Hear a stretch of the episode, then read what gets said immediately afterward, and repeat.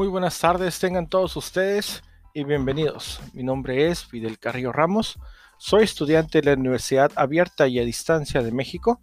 El día de hoy abordaremos el tema de los prejuicios, como parte de la actividad 3 de la unidad 2, correspondiente a la materia habilidades del pensamiento.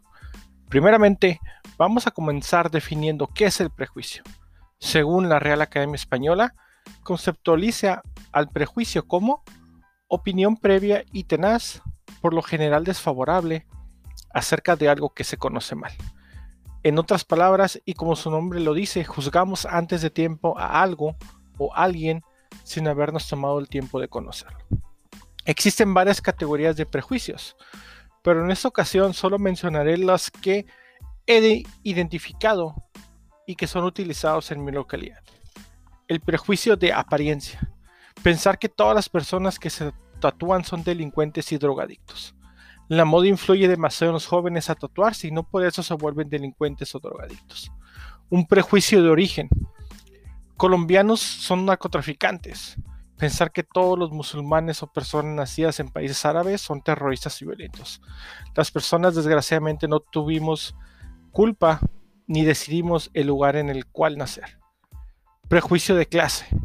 Pensar que todos los ricos han obtenido su fortuna a través de actos ilícitos o de corrupción o afirmar que los pobres son más propensos a cometer actos delictivos solo por serlo. Debemos entender que las clases sociales no nos definen como personas. Prejuicio de edad. Pensar que los niños siempre dicen la verdad y que por su inocencia hay que creerles todo el tiempo. Los niños son seres que no piensan en las consecuencias y en ocasiones actúan conforme a su beneficio. Prejuicio estético. Pensar que las personas que no son físicamente atractivas tienen menos posibilidad y capacidad para tener un buen empleo. La capacidad de una persona para ejercer su trabajo en muchas ocasiones no depende de su apariencia física, sino de su dedicación e inteligencia.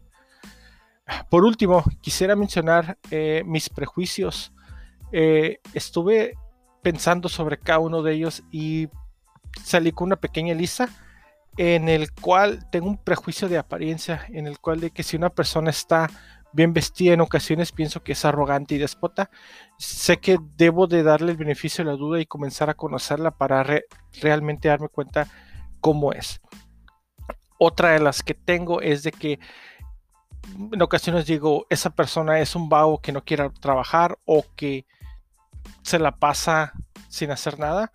Tal vez necesite tomarme el tiempo de hablar con esa persona y entender su situación para no pensar de esa manera.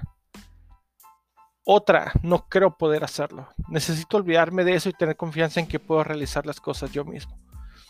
Pensar que una persona es irresponsable porque se ve descuidada. Debo de aprender a no juzgar a la persona por su apariencia. Tal vez tenido, tenido un mal día o tiene problemas personales o en su casa. Cuando se juzga una persona por la escuela en la que estudia sin conocer dicha persona.